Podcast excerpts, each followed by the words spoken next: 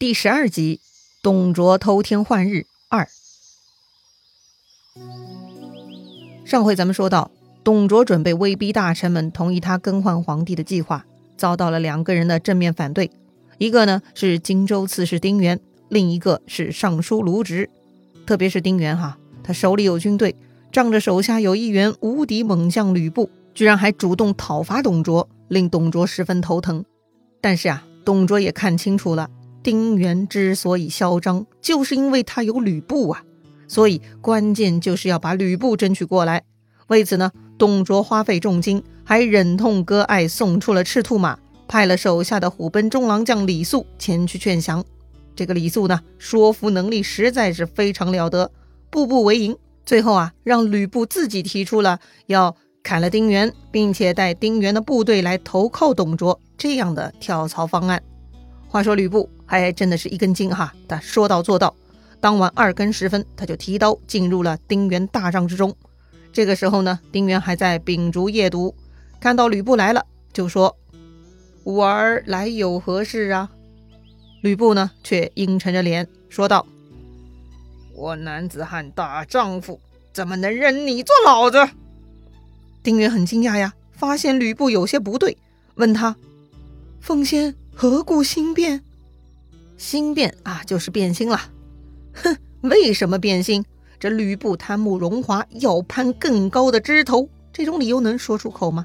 吕布自然是啥都不说，他呢，直接一个箭步上前，砍下了丁原惊愕的脑袋，然后他就对着左右的人大喊：“丁原不仁，我已经杀掉他了。愿意跟着我的就留下，不愿意的就自己走吧。”手下的军士看到这个场景，一下子就懵了。白天还好端端的义父和义子，晚上就出了这样的变故。哎呀，这吕布这货实在太多变了，好恐怖啊！不如走人吧。于是呢，大半的军士都连夜跑路了。第二天，吕布呢就带着丁原的脑袋去见李肃了。李肃赶紧将他引荐给董卓。董卓是非常高兴啊，搞了一个很高规格的酒宴款待吕布。还先下拜啊，说：“我董卓竟能得到将军，就像久旱逢甘雨呀！”哎，这董卓还真的很会演哈，一副礼贤下士的腔调，表演呢很到位。吕布一看也很激动啊，哈，心想这么一座大靠山居然对我这么好，所以呢，他是更卖力的演戏，搞出一副受到赏识而感恩戴德的激动模样。他呢，赶紧请董卓坐下，并且向董卓叩拜。还厚颜无耻地说呀：“如果明公不嫌弃，我吕布请求拜您为义父。”没听错吧？这货昨晚刚刚杀了前任义父，这会儿又拜了新义父。哎呀，太没有节操了！董卓也很高兴啊，认了义子，那么这个保镖就更贴心了。于是呢，董卓接受吕布的提议，认他为义子，并且又赏赐了吕布很多好东西。两个人是畅饮而散。吕布这回投靠董卓，不仅仅带来了丁原的人头，更是把丁原的公司都带给了董卓，被董卓集团给兼并了。因此呢，董氏集团也就更加强大了。董卓呢厚颜无耻哈，他自领封号前将军，封他的弟弟董明为左将军鄂侯，封吕布为骑都尉中郎将都亭侯。哎，到这里呢，他们董家就是洛阳第一，宇宙无敌了。高兴之余呢，李儒又来提醒了。说明公啊，废立皇帝的事情得赶紧啦。于是呢，董卓故伎重演，又摆宴席了。但这回啊，是在皇宫摆宴，又把文武百官给召集过来了。董卓预先安排了吕布带一千多个甲士侍卫左右，这次的场面比上一回更大，令百官是非常有压力。接着呢，又是老套路，酒过三巡，菜过五味，董卓一手按住自己的剑，就开始发言了。今上暗弱，不可以奉宗庙。吾将以伊尹、霍光故事废帝为弘农王，立陈留王为帝。有不从者，斩。哎，好像说辞有点更改呀。哼，对呀，这回董卓的文案改进了，他把卢植喷他的典故呢也编了进来，但是理由还是一样啊。皇帝太懦弱，不可以奉宗庙，所以董卓要以伊尹、霍光为榜样，废掉皇帝。降为弘农王，再立陈留王为皇帝。如果有不答应的，就斩喽。百官群臣见他这副凶神恶煞的样子，都觉得很恐怖，都不敢发出声音。就在这个时候，中军校尉袁绍突然挺身而出，他说：“如今的皇上登基还没几天，根本没有失德，而你准备废嫡立庶，这不是想造反吗？为什么废嫡立庶就是造反呢？这儿呢，咱们也介绍一下哈。”封建世袭制的继承规则呢，就是嫡长子继承制。在宗法制度下，皇朝呢都是从始祖的嫡长子开始传宗继统，并且世代由嫡长子承继。一旦破了这个规则，废嫡立庶，那就是继承制度的大忌，那就是造反了。董卓一听这话是大怒啊，喝道：“天下大事在我，我现在要这么干，谁敢不从？”你看看我的剑不锋利吗？意思是啊，小样，你要不要试一试我的剑是否锋利啊？要是再啰嗦，我就赏你一剑。可是袁绍也不甘落于下风，他也拔出佩剑反抗道：“你的剑锋利，我的剑未必不锋利。”意思是谁怕谁呀？要不咱俩比试比试？于是呢，这两个人就在宴席上对上了。袁绍这回挺身而出，干得漂亮啊！为他后来的事业呢奠定了非常好的基础，赢得了人心，攒下了很多政治资本。所以呀，有时候呢，如果早一点亮明态度，未必是件坏事，可以让那些在底下默不作声却心有盘算的人想清楚，早点决定站队哈。这个时候呢，李儒又跑出来劝住董卓了，说：“事未可定，不可妄杀。”哎，这话听起来似乎有些矛盾。这个李儒一会儿建议董卓，有不听话的就砍了。但现在显然袁绍不听话，为啥又不让董卓砍人呢？说白了啊，这个李儒是看人下菜碟的。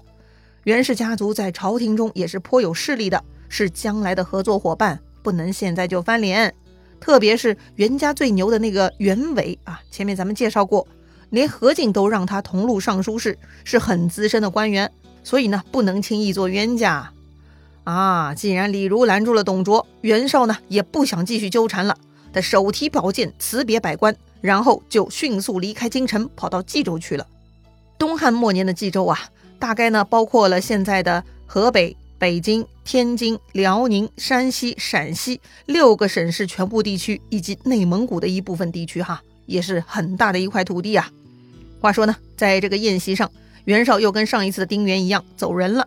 董卓也觉得有些抹不开面子，就对袁绍的叔叔太傅袁伟说了：“你的侄子太无礼，但我看在你的面子上，就饶他一次。皇帝非礼之事，你怎么看？”袁伟虽然德高望重，哈，其实他很懦弱的，他根本不敢说别的，只能附和董卓。他说：“太尉所见是也。”董卓看到袁伟这副态度啊，心里很爽。哼，看来这个老小子被吓住了。要说嘛，还是得凶一点。于是他大声宣布：“看有阻大义者，从军法从事。”意思就是啊，谁敢阻碍这件大事，那就要砍头了。于是嘛，大臣们纷纷软了下来。书上说：“群臣震恐，皆云一切遵命。”哈哈哈，董卓算是奸计得逞了，这第一步算是成功了。但是。刚刚袁绍离席，董卓还是有些不太放心，他就问身边侍中周弼和校尉武琼的意见。周弼的意思是啊，袁绍是生着气离开的，如果紧急追捕他，反而容易逼他造反。而且袁家四世三公门生旧吏遍布天下，如果袁绍趁机聚集豪杰，把自己做大，那华山以东就归他所有啦。所以呢，明公就不要追捕他了，不如赦免他，封他一个郡守的职位，这样。袁绍会因为免罪而高兴，就不会造反生事了。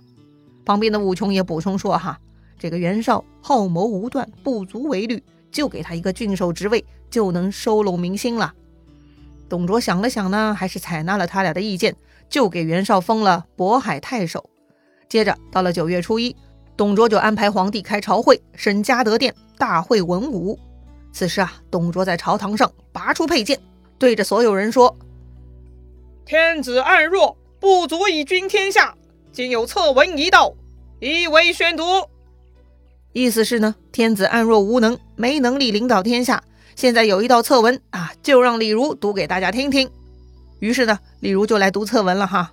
这篇策文呢，其实就是数落皇帝的文章，说了一大堆，就是说这个皇帝啊，天资不够，威仪不足，无能无用。皇帝的母亲呢，也很糟糕，不能母仪天下啊，还扯到董后之死，疑点重重。总结来说，皇帝和太后都不行，应该废黜。所以呢，废皇帝为弘农王，太后还政。而陈留王甚得伟貌，非常伟大，有美誉，可以继承大统，所以应该请奉陈留王为皇帝。应天顺人，以为生灵之望。这个李儒啊，一读完册书，董卓立马命人将皇帝扶下殿，卸下他的玉玺和寿印，然后呢，让他跟其他官员一起跪在旁边，从此呢，就当臣子来听皇命了。又让皇太后也摘下代表她尊位的装饰，意思是啊，他不配再当太后了。董卓这一顿操作呀，非常暴力，非常黑，所以呢，皇帝和太后就被他给整哭了。而在下面的大臣们呢，也都跟着很悲惨。这个场面呢，就像是一头狮子啊，在安排很多事儿。底下的小动物们呢，都很弱鸡，没有任何反抗能力，只能是默默的伤心。哎，太悲催了。但是呢，还是有一只小动物，它受不了了。一个大臣呢，突然跳了出来，他愤怒的大喊：“贼臣董卓，敢为欺天之谋，吾当以井血见之！”这里。以井血见之，说的是啊，如果我自杀，脖颈里的血可以见到你董卓了。为啥这么说呢？哼，其实这也是有个典故的，出自当年取回和氏璧的蔺相如。当年呢，秦赵在渑池相会，秦王先侮辱赵王，让他弹瑟。瑟呢是一种乐器啊，这赵王就弹了。秦国的史官呢就立刻上前来写道：某年某月某日，秦王与赵王一起饮酒，令赵王弹瑟。很明显，这个记录啊，显示赵王低人一等，为秦王奏乐取乐呢。秦人呢引以为豪，这就记入史册了。这一下，伟大的外交家蔺相如就不干了，他立刻提出让秦王击否。这个否呢，也是一种乐器。秦王开始不同意，蔺相如就说了：“五步之内，相如请得以井血见大王矣。”哎，蔺相如这就是以死相逼，言下之意就是啊。如果秦王不肯尊重外交礼仪，蔺相如呢会在秦王面前割脖子，让自己脖颈里的血溅到秦王身上，看你秦王是否受得了。果然呢，秦王被蔺相如的气势给镇住了哈，毕竟他理亏嘛。所以呢，秦王出于无奈，也就敲了一下那个否，应付一下。结果呀，蔺相如当仁不让，回头呢就招呼赵国史官也写下来：某年某月某日，秦王为赵王击否。这样就两下扯平了嘛？哎，就因为蔺相如应对得体、不畏强权的外交应对，直到那次酒宴结束，秦王呢也始终未能压倒赵王。于是啊，蔺相如威胁秦王要以井血见之，就成了一种无畏强权、追求正理的典范了。所以啊，这位大臣此刻引用这句话，就是他要以死明志，反对董卓搞这种逆天而为的阴谋。而且啊，这个大臣很有意思，他还是个投掷高手。他一边说呢，一边就丢出了手里的笔记本。笔记本儿，对了，就是他手里的那个护板哈，就是那种长长的，一般都是象牙做的那种长板。哎，官员们上朝呢都会带着，平时抱在怀里，报告的时候嘛就竖在自己面前，可以用来做记录。哎，不就是个笔记本吗？于是呢，这个大臣就丢出护板，他丢得很准，一下子就砸中了董卓。哎呀，这可把董卓给气坏了。董卓大怒，喝令武士拿下此人。一看，原来是尚书丁管。哼，一个小人马不足为惧。董卓呢，就令人牵出去杀了。其他人看到丁管被拖出去，就再也不敢发出声音了。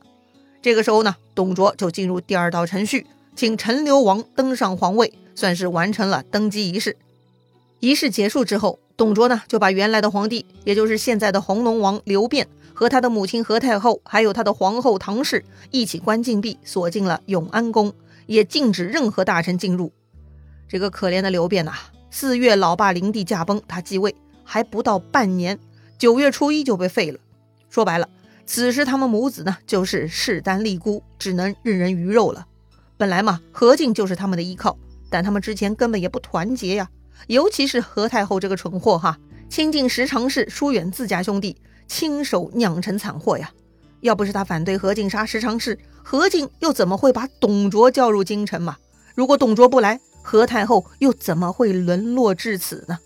所以说呢，无能者不能居高位，害死自己也害死别人，悲催呀！好了，董卓偷天换日的计划算是圆满完成了。那么他是否满足了呢？下一步董卓还会干什么呢？精彩故事啊，咱们下一回接着聊。